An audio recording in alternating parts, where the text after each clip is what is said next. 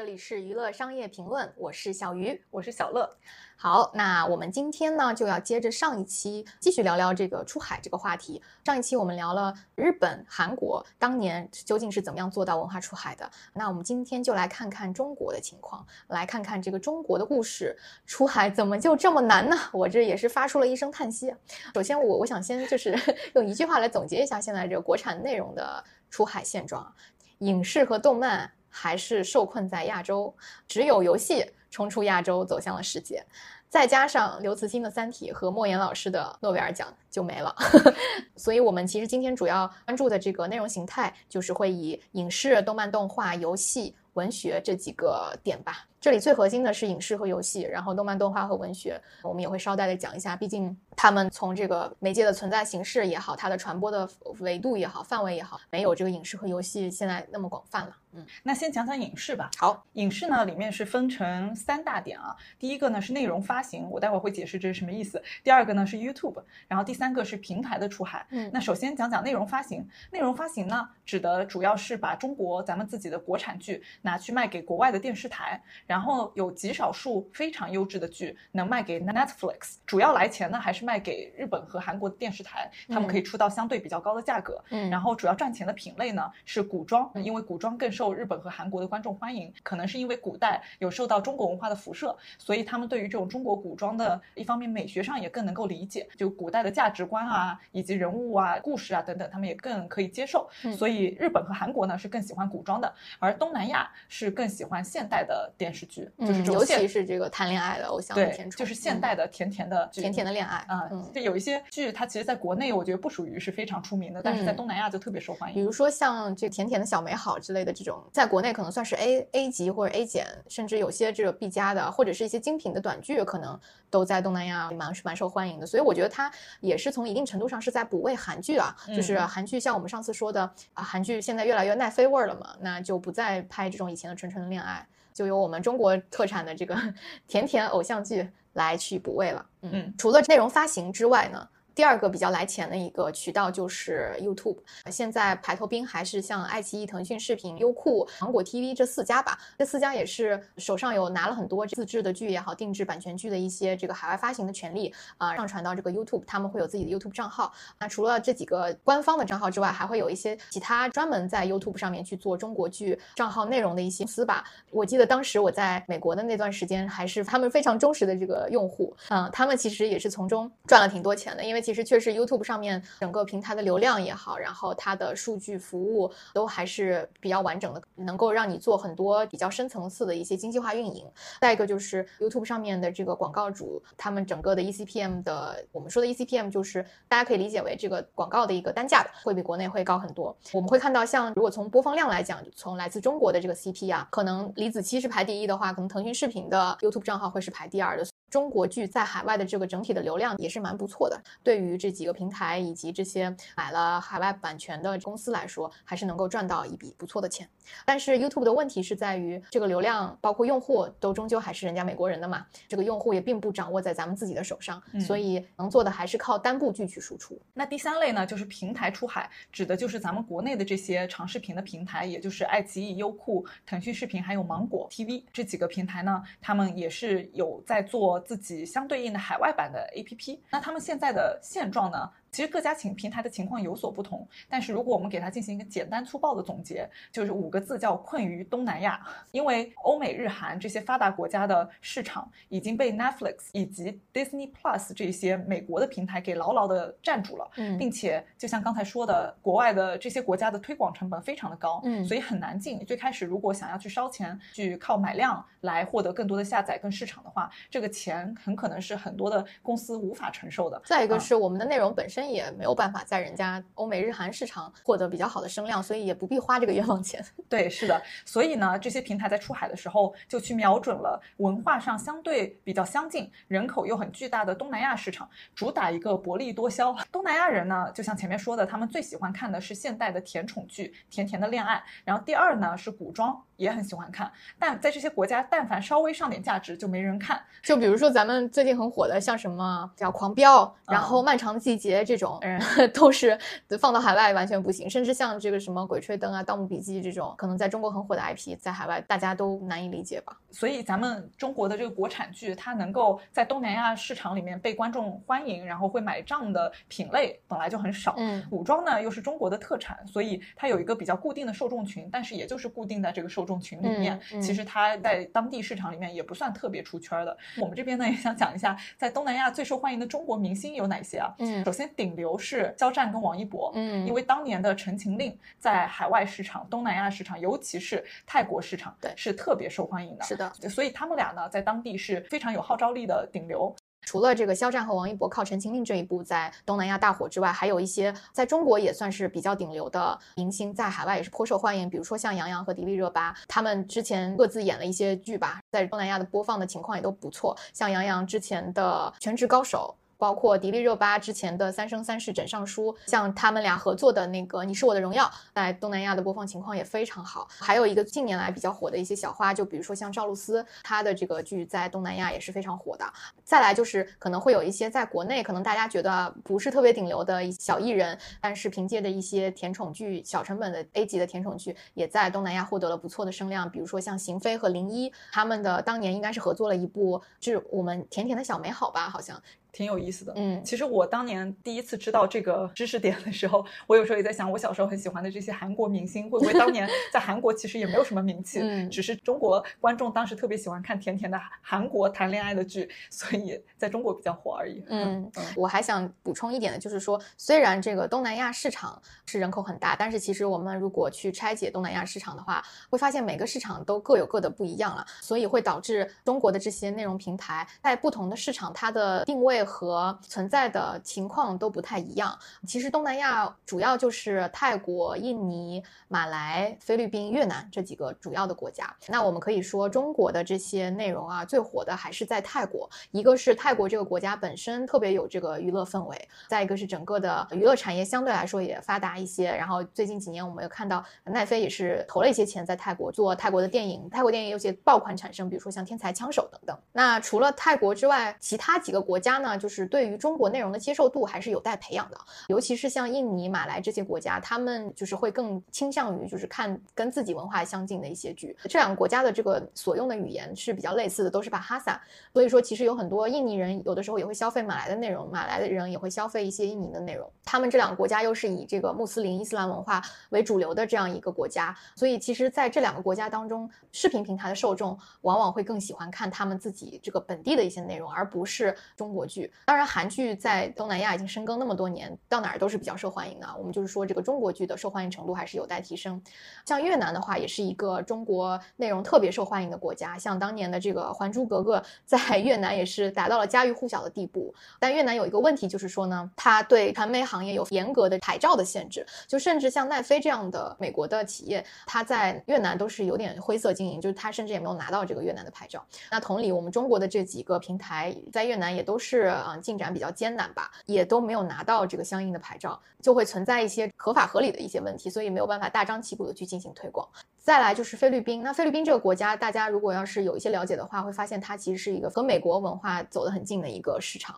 菲律宾的这个人他会更加偏向于美国，然后包括他们的日常的和交流的语言也都是以英语为主了，而不是像其他几个国家主要的日常用语还是以自己的本地语言为主。从菲律宾人民的内容消费情况来看，也是更倾向于消费像美剧啊，然后有的时候会看一些日漫，但是对于这个中国剧来说，还是一个比较小众的分支。所以其实我们所说它是困于东南亚，大家会觉得，哎，东南亚也算是一个比较大的市场了。但是其实仔细拆解下来，唯一能够比较顺畅做生意的，可能还是泰国吧。除了影视之外呢，我们就讲到中国的这个动漫动画这一块儿，其实它和影视的思路也比较类似。第一个思路就是做这个内容发行，就是把作品卖到别的国家，在别的国家电视台或者是别的国家的平台啊一些渠道上去进行售卖。和影视相似，它主要来钱的区域都还是亚洲区域内的日本和韩国，毕竟大家的这个文化也比较类似，而且中国的很多动漫的一些内容创作也是借鉴了蛮多日韩的风格啦，嗯在共情力上会更强一些。而从平台出海这一块外呢，我们目前看到有几家算是投了点钱，有一点小小水花的，一个是 B 站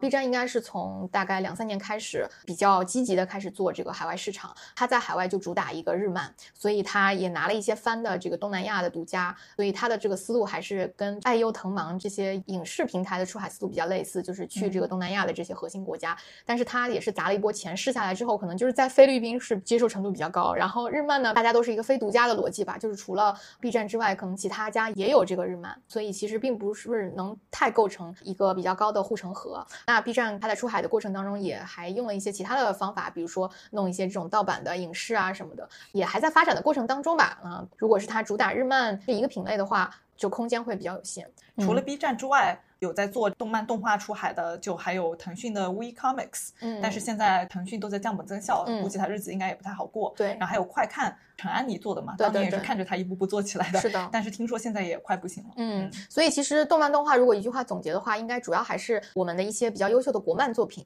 它是发到日本、韩国去，基本上就是比较有水花的，就是这条线了。然后如果要是走这个平台出海的话，没有影视上的这个平台出海的水花那么大了，这个道路也会更加艰难。那接下来呢，就是游戏。如上一期的播客里所说，游戏已经是咱们中国文化出海里面的扛把子了。嗯啊，然后游戏呢，现在大家都会去做海外发行嘛，因为除了国内市场之外，大家也想要像米哈游一样去复制这个海外市场的成功。那最成功的呢，就是《原神》跟 PUBG M，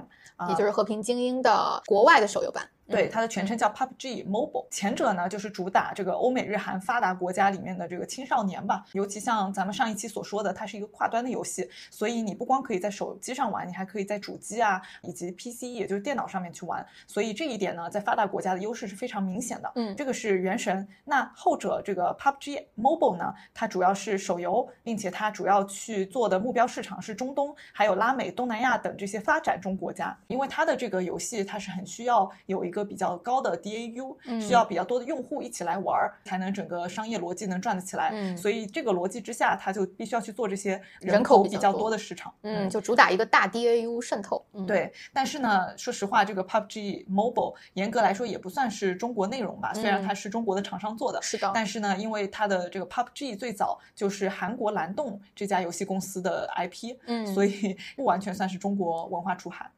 那最后一点，我们稍稍讲到这个文学，除了像刘慈欣和莫言老师之外，我们就 应该没有什么作品在海外能够比较流行吧？平台型的出海呢，主要就是阅文旗下有一个网文的平台，就类似起点中文网的海外版，叫 Web Novel。这个网站我我也去看过，流量还是颇为惨淡的，但是上面还是会有一些作者在上面写一些英文小说吧。看了一下，它题材也都是这个西方奇幻这一类的题材，但是流量确实不是非常的高啊。嗯，所以总体来看的话。花最多钱的。还是影视，其次呢，游戏也是花了很多钱。然后我们看到，就是真正能跑出来比较有成功的案例的，还是这个游戏行业。嗯，那接下来这个第二大部分呢，我们就想来探讨一下，为什么向世界讲好中国故事这件事儿这么难？嗯，虽然这句话也是我们这个节目的初心，嗯，我们也非常希望在有生之年能看到有越来越多的公司和个人能够去向世界讲好中国故事。嗯，但是不得不承认，现在目前我们面临着的现状就是这件事儿目前还没有实现。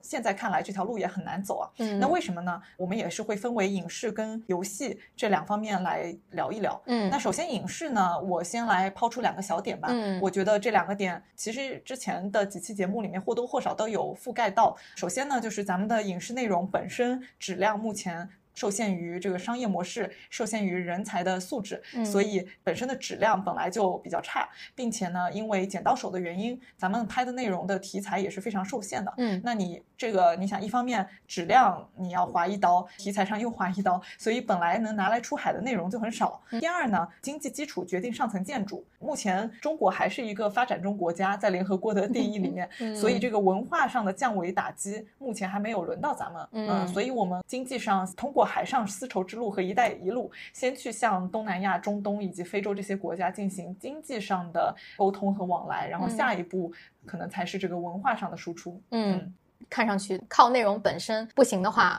那当时这个影视行业的思路就是说，咱们就先主打一个平台出海，我们先让自己的平台在海外做起来，做起来之后呢，再搭车把我们的这个内容送出去，这不也是一个学习日韩的一个形式之一嘛？就是也是借助了这个媒介的力量。但是呢，我们会看到很多互联网平台都重金投入了去做这个出海的赛道，但是整体的情况确实是不太尽如人意。这里面也有一些客观的问题吧。首先就是像我们刚才说的，东南亚这个国家虽然人口很大了，但是各国的情况不一样，各国的语言都不太一样。像泰国有泰语，印尼和马来都是讲巴哈萨，菲律宾有他自己的本地语言，但是他也可以看英文。越南又是越南语，所以这小小的这几个国家切一切，每个国家可能也就一个亿不到的人口，几千万，他还要为了他去专门把所有的内容都做一个翻译，这个翻译成本就还蛮高的。而且其实我们会看到。除了前面我们说的几个国家的用户，他对内容有各自的不同的偏好之外，这些国家用户的分层已经非常明显了。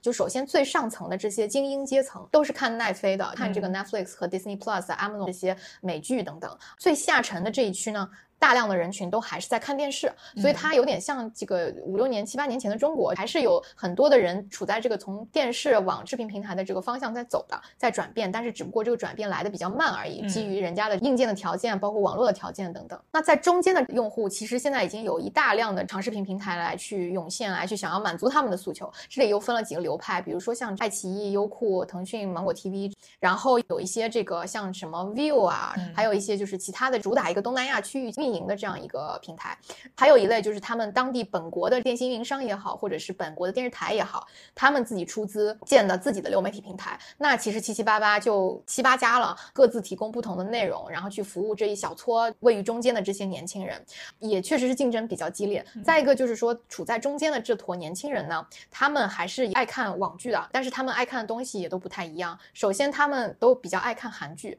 这个确实是韩剧在东南亚经营这么多年它应得的一个结果。但是呢，我们会。看到奈飞从二零二一年开始，包括迪士尼 Disney Plus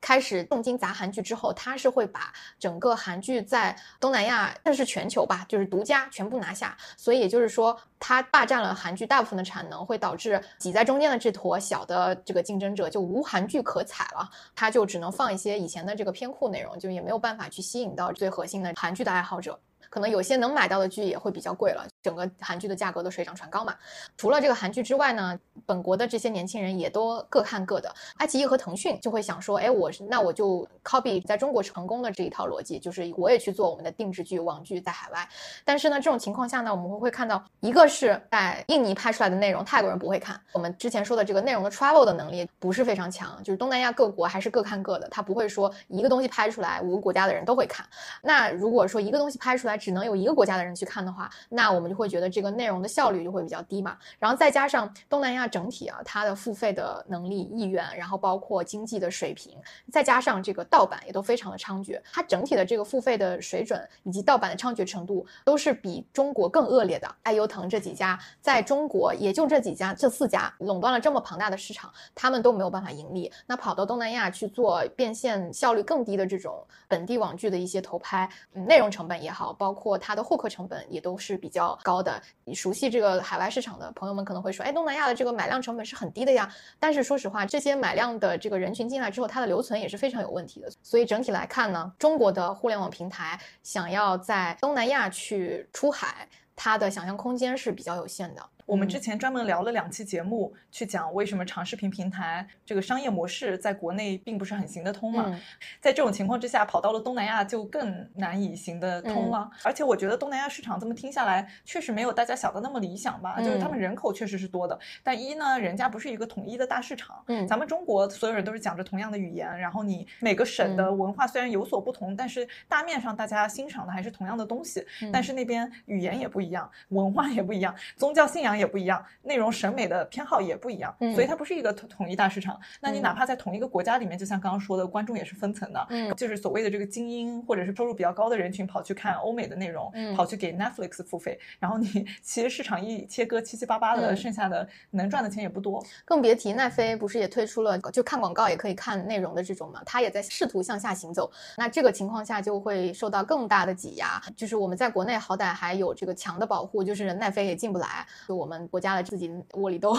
但是跑到了海外之后，就完全是被这个奈飞和 Disney Plus 降维打击了。对，然后动漫和文学我们就简单讲讲吧。动漫呢，它的逻辑跟影视就很相似啊，但是可想而知，它的用户群是更加垂直也更加小众的，所以就更难盈利了。然后文学呢就不用说了，我觉得像刘慈欣老师的《三体》已经非常成功了，并且也被奈飞买了版权去排成网剧嘛。嗯，但是像这样的现象级作品，可能十年内都很难再有。内容这个东西，我们小红书上也有发过。不管是什么样的内容形式，本来都是要靠堆量，然后赌概率，然后出爆款。嗯，就是这是一个内容产品的本质。所以在这种情况之下，你去想这个文学已经出了一个《三体》，那我觉得未来几年从概率上来讲，应该是不太会出现像《三体》这样的现象级作品了。我们可以把《三体》这一部单独拉出来讲一讲啊。它的影视改编权呢，一个是国内的这个影视改编权是被腾讯视频拿了，然后海外的呢是被奈飞拿了。未来奈飞也会上。上一个全是由外国演员来去演绎的这个《三体》，腾讯版的这个《三体》虽然在国内口碑非常好啊，在海外的这个声量还是比较有限的。我觉得一部分也是因为咱们的自己的长视频平台出海，它招来的这个观众可能更多的还是年轻女性的受众，稍微上点价值，更别提这种科幻题材了，可能就是没有办法吸引到这一部分用户的目光吧。那我们就会看看奈飞的这个改编，我看他堆了很多《成立的游戏》的一些编剧啊，都是在这个全世界顶级的这奈飞的平台上播出。那我们就来拭目。拭目以待，看看《三体》这一部国内和海外的 PK，最后是花落谁家吧。那回到我们最开始的问题，为什么向世界讲好中国故事是这么难的呢？刚刚聊了影视、动漫还有文学这几个选项，其实都已经被擦掉了。嗯，那接下来我们全村唯一的希望就是游戏了。嗯，我觉得游戏一，人家已经跑出来了一些成功的案例；二，中国人在游戏方面还是有很多强项的，所以我觉得游戏方面的这个文化出海还是很有希望的。嗯嗯。其实这两年出海也成为了这个游戏圈里面的热词啊，一部分也是因为国内今年的版号还不错，就去年呢也出现了一些版号难的问题，所以导致去年吧有很多这个游戏厂商都开始调整方向，开始瞄准海外的市场，尤其是像这个腾讯和网易这样比较大体量的这两家公司，也都开始列入很多这个世界顶级的优秀的游戏人才。这些大厂，尤其像腾讯跟网易，自从把游戏出海作为他们的一个重要战略以后，跟很多世界非常知名的游戏制作。人达成了合作，嗯，要么就是直接把人家给招过来了，要么就是跟他们进行一些项目层面的合作吧。这边有几个比较有名的例子，比如说像腾讯那边是有 Steve Martin，还有 Sean Layden 等大佬。网易这边呢，也是跟非常知名的这个很多都是日本的制作人去达成了合作，然后他的合作方式通常是为对方直接成立一个工作室，对方就可以去按照自己的想法做一些自己想做的游戏吧。网易前几周公布了一个游戏，叫做《代号无限大》，就是一个二次元开放世界 GTA 类的游戏。就看人家《原神》成功了很眼红，所以自己也要做一款这个游戏呢。它就是由这个如龙的制作人明月碾阳和看门狗的制作人去进行合作出品的，嗯，所以它也。很神奇啊，是一个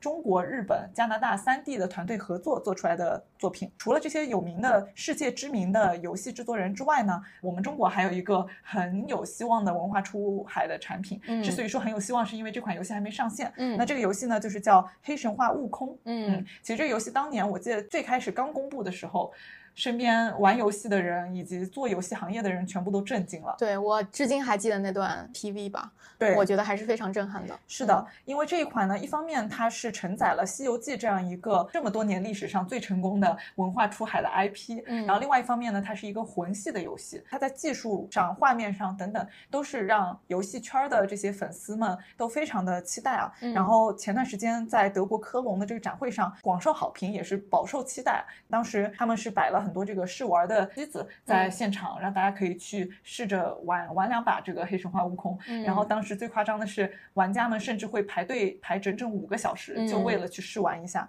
而且排队的里面有大量的都是外国人，所以这款游戏呢，就是非常有希望能够成为《原神》之后第二款纯中国人团队打造的成功的文化出海产品。嗯嗯。中国故事想要成功出海，其实有几个前提条件啊。第一个就是说这个行业这个垂类有比较高密度的资本，然后第二个是这个垂类有高密度的人才，整个人才的质量是不错的。然后第三个是说这个行业当中至少目前能有看到有一些有希望的成功案例，整个行业的这个增速也好，发展的状态也好，是一个向上的状态。再一个就是整个行业的这个专业度、规则、流程、工业化程度是足够高的。那从这几个前提条件的情况下来看的话呢，呃，其实我们觉得游戏。戏行业应该算是最有前途的一个内容形式了。我私下里会蛮看好就是国漫的，但是我觉得国漫的出海呢也是有蛮多障碍的，就可能说我们第一步先去先去到日本、韩国，然后先把优秀的国漫作品在日本、韩国这样的这个邻国先把它站住脚，然后之后再想办法能够向其他的国家去输出吧，也是一个道阻且长的过程。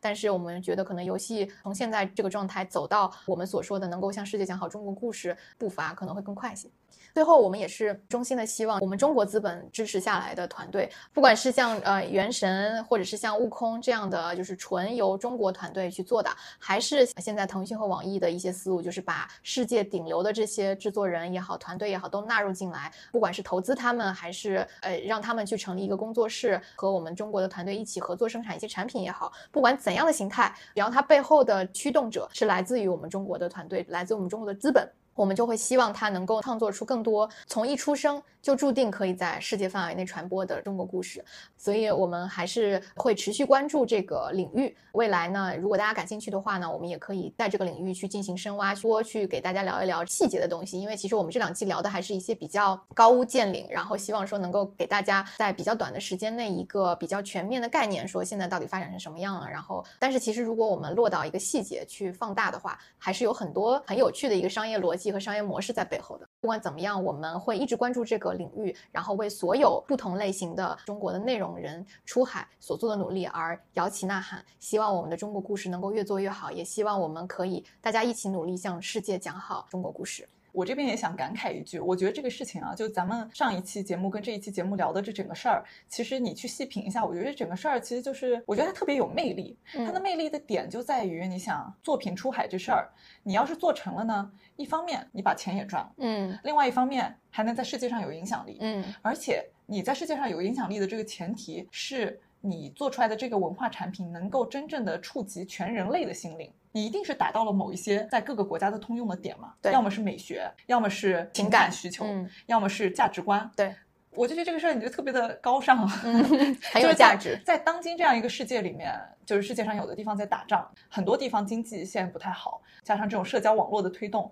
全世界都在网上骂战，对吧？自己国家的人骂自己国家人，不同的国家之间对立等等。但是有一些传播真善美、传播一些特定的美学跟价值观的文化作品，可以在这么多国家、不同的人种、不同的性别、不同的宗教信仰的国家里面都可以去传播，然后你还把钱赚了。我觉得这个事儿去品一品，就觉得哇，真是一个人类的高光。嗯，人类群星闪耀时，把它抬到了一个这么高的高度。不，我觉得他配啊。我我说实话，这也是我为什么在这个行业或者是在这个方向上坚持这么长时间的原因，就是因为我觉得这是一件特别有意义、有价值的事情。最纯真的真善美和人与人之间正能量的流动，是我觉得这件事最有意义的。一个地方，当然它也赚钱。嗯，对，赚钱很重要。是，这也是为什么我们叫娱乐商业评论。嗯，因为只有理想跟情怀是不够的。是的，还得让人家有钱赚，这个事情才能持续的做下去。是。好，那我们今天就聊到这里吧。期待我们接下去也为大家继续奉上更多更好的干货内容。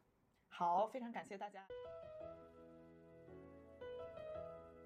我们是娱乐商业评论，关注娱乐与商业的交叉点，愿景是向世界讲好中国故事。所谓娱乐，指的是影视、游戏、动漫、音乐、乐园、IP 等。两位主播毕业于哈佛商学院，因此能从商业视角剖析娱乐行业。如果你对娱乐行业感到好奇，想近距离了解娱乐商业故事，对娱乐圈趣味，或者你是一个对娱乐商业感兴趣的商科生或文娱从业者，欢迎关注并联系我们。除了播客，我们的小红书账号叫娱乐商业评论，上面有播客内容的视频版，也有更多播客里没有的图文内容和文章。我们的微信号是 EBRFans，欢迎加好友与我们交流，后续也会组织听友群。我们的微信公众号上会有我们这期播客的文字稿，我们也会将链接放在 show notes 当中。最后，我们是一档全平台节目，你可以在小宇宙、荔枝、蜻蜓、喜马拉雅、网易云音乐等播客平台找到我们。节目的视频版会上传抖音、B 站视频号、YouTube 等等，各平台上的节目名称都是娱乐商业评论。在 YouTube 视频号、微信公众号上，由于一些不可抗力，我们用的是英文名 Entertainment Business Review。